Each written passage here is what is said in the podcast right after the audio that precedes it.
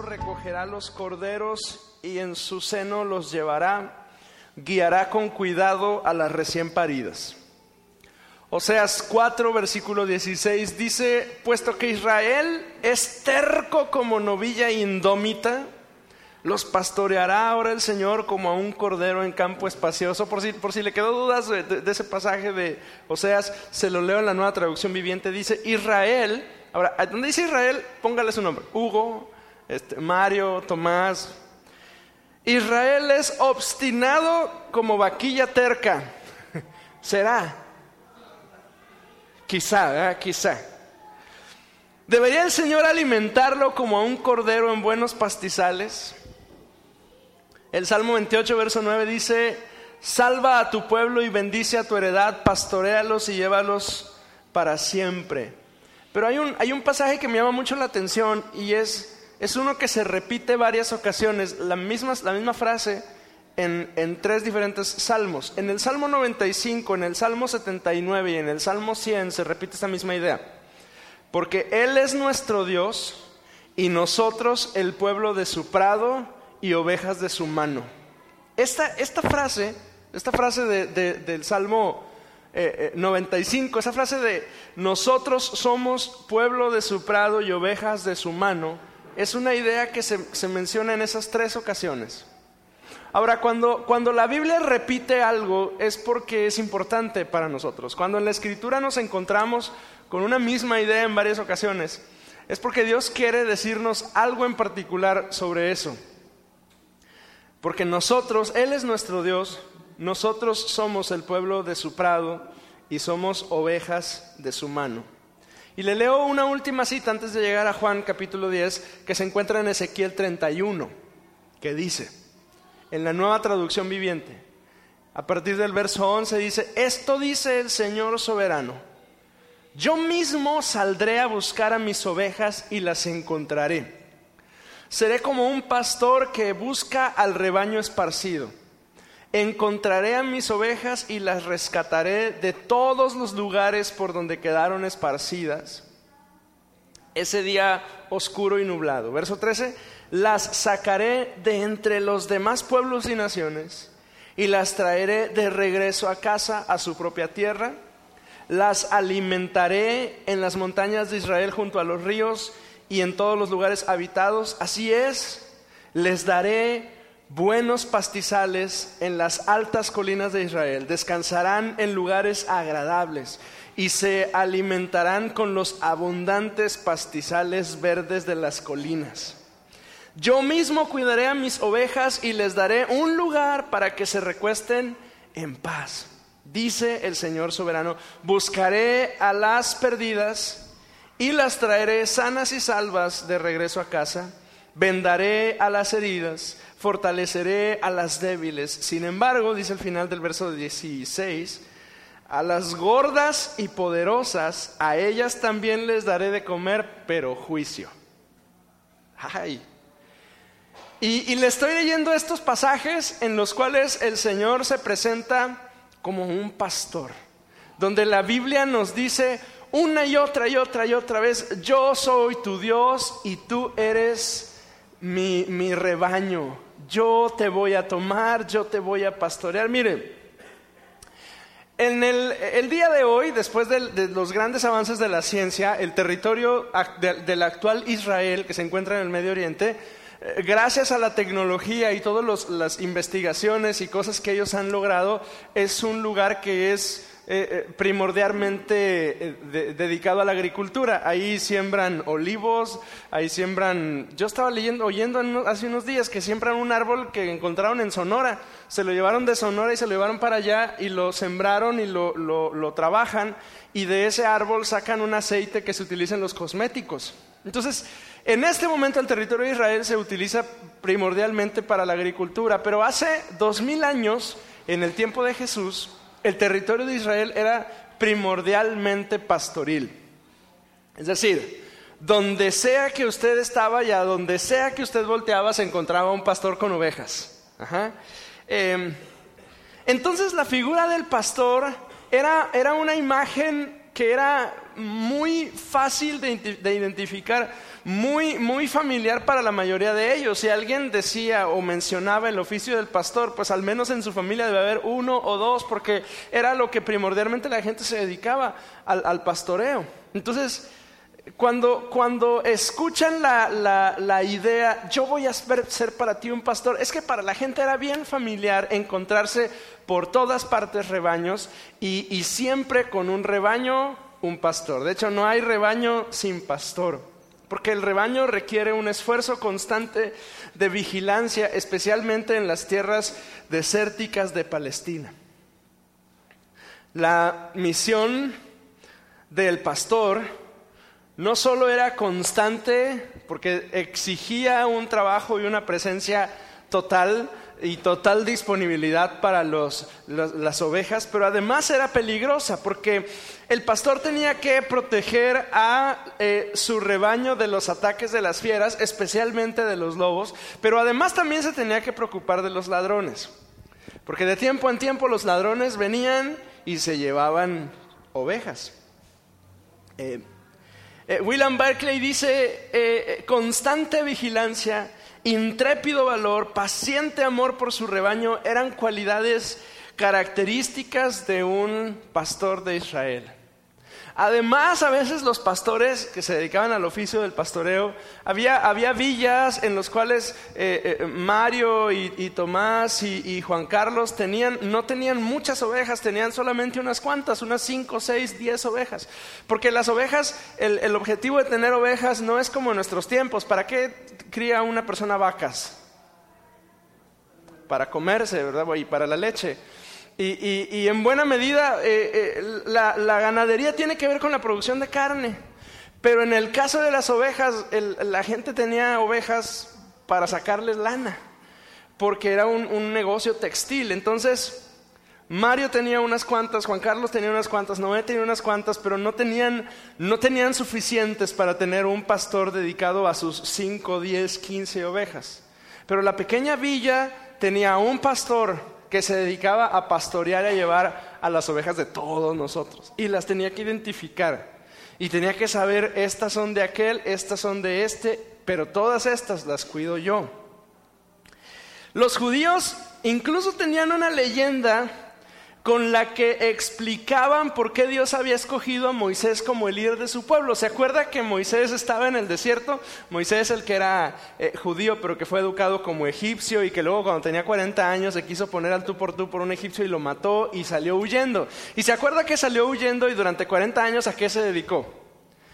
a, ser pastor de ovejas. Se encontró con un viejo bonachón que lo recibió, le dio trabajo y ya encajados se casó con la hija y, cuidaba las ovejas de Jetro, su, su suegro. Entonces hay una leyenda de los judíos que dice, cuando Moisés estaba apacentando las ovejas de su suegra en el desierto, un cabrito se escapó. Moisés lo siguió hasta que llegó a un arroyo donde lo encontró bebiendo. Entonces Moisés dijo, con que te escapaste porque tenías sed, ahora debes estar cansado. Y en lugar de castigarlo, se lo puso sobre los hombros y lo llevó así de vuelta al redil. Y entonces Dios dijo, porque has tenido compasión de un animal que le pertenecía a otro hombre, tú guiarás a mi pueblo Israel. Y con esta idea que aunque no es bíblica, nos describe el corazón lleno de, bondad y de mansedumbre de Moisés, con esta... Eh, em, Con esta leyenda de Moisés, el, judío explica cómo es que Dios lo eligió para dirigir al pueblo. Ahora, ¿qué usa un pastor? El pastor usa un zurrón o una bolsa de cuero en la cual guarda y lleva comida y algunas otras cosas. El pastor del Medio Oriente de hace dos mil años llevaba consigo un poco de pan, algunos higos secos, aceitunas o queso.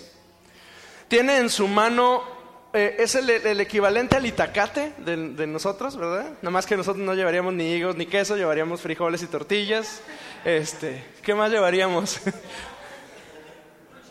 Eh, unos buenos chiles de monte, a lo mejor un bolillo por ahí. Y, este.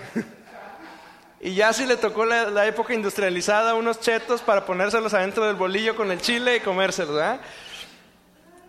Eh, lleva su bolsa además lleva una onda. ¿Alguien, ¿Alguien ha tirado alguna vez con una onda? Yo una vez con mi familia fui a, Mi papá nos llevó al rancho donde él creció, que Lorena y mis hijos lo acaban de conocer el año pasado. Y, uno del el, tío, que, por cierto que también el año pasado falleció, nos, enseñó cómo tejer y cómo hacer una onda. Y, según nosotros aprendimos. Según nosotros. Eh, eh, eh, claro que el viejo agarraba la onda, tiraba y le atinaba al mero centro de la cruz. Y yo agarraba la onda y lo golpeaba. Y según yo iba para allá y le terminaba ayudando a la pared de este lado. pero el, pastor es hábil en el uso del de la onda, porque además es una herramienta para él para dirigir al rebaño, porque, porque eh, imagina tener 200, 300 este, ovejas y, en un, las laderas, el, lugar en el que se pastorean las ovejas en Palestina es un lugar sumamente desértico. Por eso cuando leímos ahorita Ezequiel, eh, eh, la, descripción de Ezequiel no se parece nada a la realidad de, Palestina, porque dice, te voy a llevar en pastos llenos de, vegetación. Y uno ve fotos de Palestina y uno dice, ¿cuál vegetación? Es un lugar súper desértico. No tiene sentido. Lo que pasa es que Dios está diciendo en, Ezequiel, tu realidad no es en la cual yo te voy a pastorear. O sea, Dios nos está diciendo en Ezequiel, yo voy a ir y te voy a cuidar y te vas a dar cuenta que cuando estás conmigo es diferente a si estás en tus propios recursos. Pero ya me puse a predicar antes de, de, ver hacerlo. Em, usa su bolsa, usa su onda, usa una vara que tiene, podía tener puntas metálicas, porque la vara, su objetivo era defenderse. Si llegaba una fiera, si llegaba un lobo, o, como, como, dice David, David la descripción de David es bastante más este, extrema porque dice el oso y el león. Pues llegar el animal que fuera, la, vara con, punta metálica le ayudaba a defenderse y a herir a la fiera que, viniera contra las ovejas. Pero además traía un callado, y el callado es, una vara también un poco más larga que le servía para, captar a la bestia por el cuello y traérsela, atraerla hacia él cuando andaban caminando en lugares donde no debía andar el, pastor avienta la piedra y al aventar la piedra asusta al, rebaño y el rebaño camina hacia la dirección contraria. Ya le dije que las ovejas se crían para producir lana y ello hacía que un pastor pasara algunos años con las mismas ovejas. O sea, no pasaba nada más un año o dos y ya este, la sacrificaban, sino que la oveja año tras año la tenían ahí para producir lana. Entonces, las ovejas conocían la voz del pastor. El pastor se comunica con sus ovejas con sonidos que solo ellos saben hacer y, los cuales solo sus ovejas reconocen. Y ello permite que un grupo de pastores, cada uno con su rebaño, puedan estar juntos en el mismo lugar y con un simple sonido que Pedro sabe cómo se hacen, los rebaños se identifican con sus respectivos pastores. O sea, imagine un rebañón enorme, ¿no? 500, 600 ovejas y tres pastores ahí. Y entonces, ¿y ahora qué hacemos? Bueno, lo que pasa es que los, las ovejas identifican la voz de su pastor y con sonidos extraños eh, eh, que, pueden ser como chillidos o risas o, sonidos guturales. Échate uno, Pedro, ándale. Sonidos raros que solo el pastor puede hacer y que la oveja identifica, las ovejas inmediatamente van y se acercan junto con su pastor. Justo en el centro del Evangelio de Juan, exactamente a la mitad, eh, se nos presenta a Jesús con un relato espectacular y con un título especial y es Jesús el buen pastor. Quizá este es el punto más alto de cómo Dios se presenta delante de su pueblo. Eh, la imagen que está usted viendo está un poquito estirada. No sé si se puede ver así eh, cuadradita, eh, alargadita como, como está. La imagen que usted está viendo en la pantalla es probablemente la iconografía más antigua que tenemos en alguna de las catacumbas en, en, alguna de las ciudades importantes del, del, primer siglo, en Cartago, en Damasco o en, probablemente hasta en Roma. Es la iconografía más antigua que tenemos, la imagen, la pintura más antigua que tenemos de Jesús. Y contrario a lo que, a lo que estamos acostumbrados, o sea, ¿cómo estamos acostumbrados a ver a Jesús en el arte? Pues lo vemos grandotote, con una, con un círculo alrededor de su cabeza que se llama esa. Y, y, lo vemos con una vestidura diferente, y lo vemos con, con ropa casi, casi de un rey, y a veces hasta con una corona. Pero la imagen más antigua que, el arte nos ha dado de Jesús es un chamaco, o un señor, o un hombre con dos ovejas al lado, con un saco en su mano y una oveja colgada de su hombro. Porque la iglesia en sus primeros años identificaban a Jesús así, como el buen pastor. Juan capítulo 10, versículo 11 nos da esa, esa expresión, esa, esa, ese versículo que usted y yo conocemos hasta de memoria. Yo soy el buen pastor, el buen pastor su vida da por las ovejas. Empieza a leer conmigo desde el versículo 1, por favor. Juan capítulo 10, versículo 1. Dice, de cierto, de cierto os digo, el que no entra por la puerta en el redil de las ovejas, sino que sube por otra parte, este es ladrón y salteador. Mas el que entra por la puerta el pastor de las ovejas es. A este abre el portero. Y el pastor, eh, perdón, y las ovejas oyen su voz y sus ovejas llama por nombre y las saca. Y cuando ha sacado fuera todas las propias, va delante de ellas. ¿Y las ovejas qué? Le siguen porque conocen su voz. Mas el extraño, al extraño no seguirán, sino huirán de él, porque no conocen la voz de los extraños. Esta alegoría les dijo Jesús, pero ellos no entendieron qué era lo que les decía. Volvió pues Jesús a decirle, de cierto, de cierto os digo, yo soy la puerta de las ovejas. Todos los que antes de mí vinieron ladrones son y salteadores, pero yo, pero no los oyeron las ovejas. Verso 9, yo soy la puerta. El que por mí entrare será salvo y entrará y saldrá y hallará pastos. El ladrón no viene sino para hurtar, matar y destruir. Yo he venido para que tengan vida y para que la tengan en abundancia. Hay dos ideas de, Jesús, hay dos, dos cosas que Jesús es y, en estas dos ideas Jesús se presenta a sus discípulos y a nosotros. Y la primera de ellas es la puerta. Jesús es el acceso. La escritura nos enseña que Jesús es, no solo es el acceso, Jesús es el único acceso. El único acceso, la única entrada a la vida eterna es a través de Jesucristo. Es aquí, y, hay que empezar por ello, es, es aquí donde el mensaje del Evangelio se hace excluyente, porque la escritura nos enseña que la salvación se recibe a través de Jesucristo. Porque contrario a lo que el mundo dice, no todos los caminos nos llevan al cielo ni todas las religiones. Ahora, este es un, ese es un discurso actual, es un discurso común en, en nuestro tiempo en el que se promueve la tolerancia religiosa. Pero usted y yo como cristianos evangélicos, nosotros creemos que el único camino, que la única puerta, que el único acceso al Señor es Jesucristo. Y Él dice, Él es la puerta. Ninguna religión nos da acceso, pero hay una persona que sí, y se llama Jesús. Y quiero resaltar un detalle del versículo 9 que tiene que ver con, con la frase o la palabra salvo, ser salvo, o estar a salvo. Ser salvo es un estatus y no un lugar. Y quiero explicarlo y quiero que, lo platiquemos juntos. El verso 9 no dice, el que por mí entrare estará a salvo y se quedará adentro seguro. ¿O sí? El versículo 9, eh, se lo digo por esto.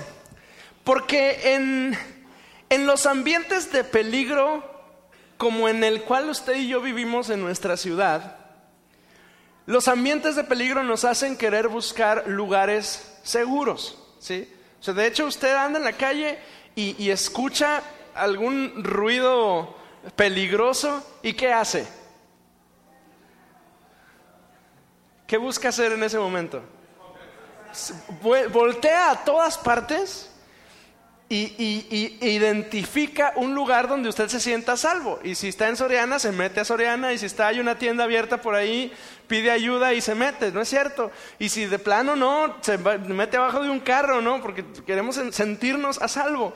Lo que pasa es que el versículo 9 no dice, el que por mí entrare estará a salvo y se quedará dentro a salvo seguro, sino dice, el que por mí entrare será, será salvo.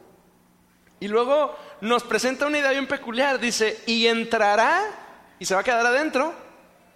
No. Será salvo y entrará y saldrá y hallará pastos. Fíjese, el lugar, el mejor lugar en el que la oveja puede estar no es encerrada en el redil, porque en el redil no hay nada. En el redil nada más hay una cerca ahí y están todas juntitas, una con otra pegada. El mejor lugar en el que la oveja puede estar es afuera, pastando. De hecho, la oveja quiere salir porque tiene hambre. Y la chamba del pastor es llevarla a que se alimente.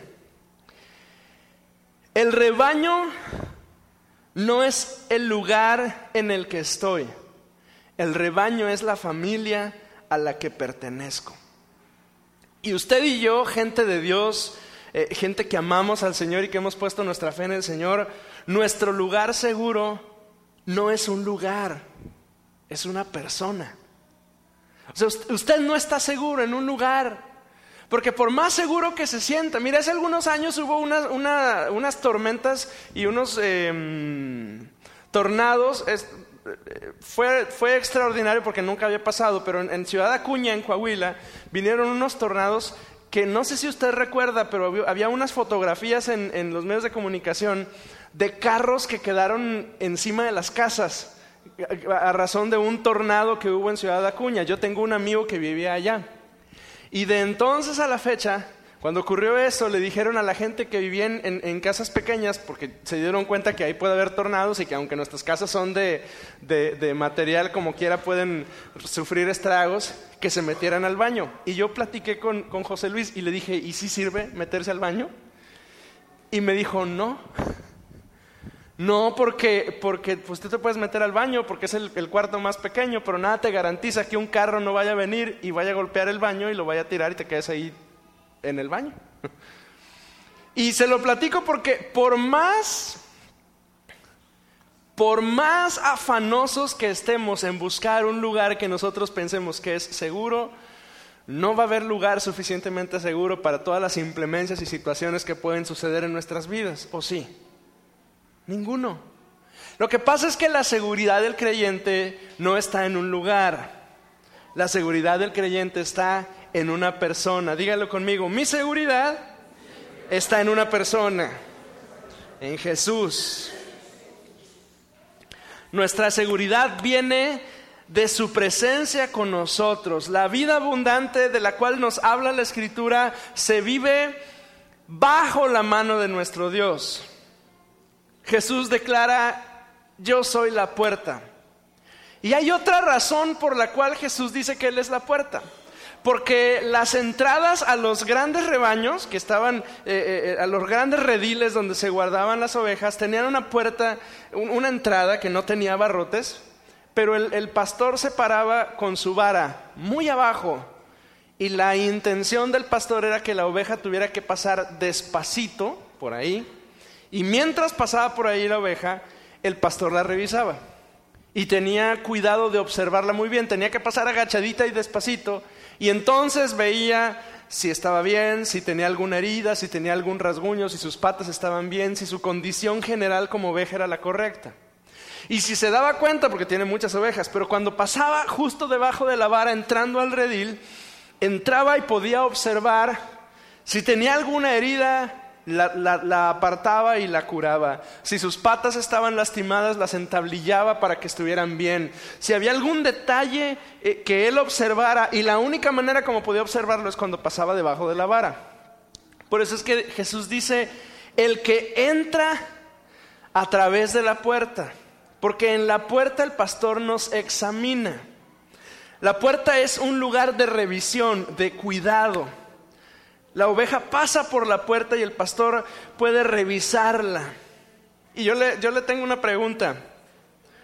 ¿Hace cuánto que no pasas por la puerta? Sí, porque la Biblia dice que tú y yo somos el rebaño del Señor, ¿no? ¿Hace cuánto que no pasas por la puerta?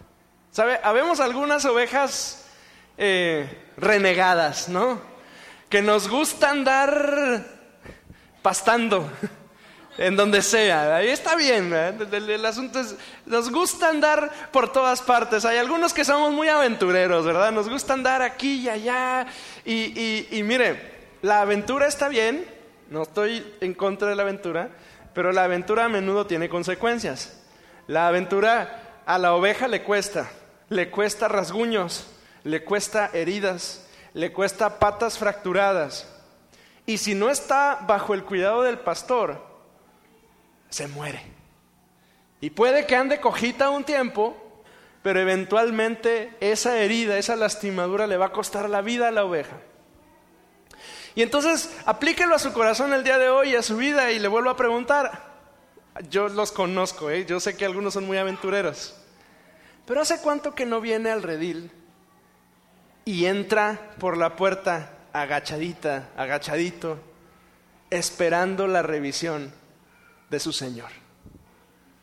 ¿Hace cuánto que no venimos delante del Señor y le decimos, mira Señor, ya sé, he andado muy aventurero, pero vengo a tus pies?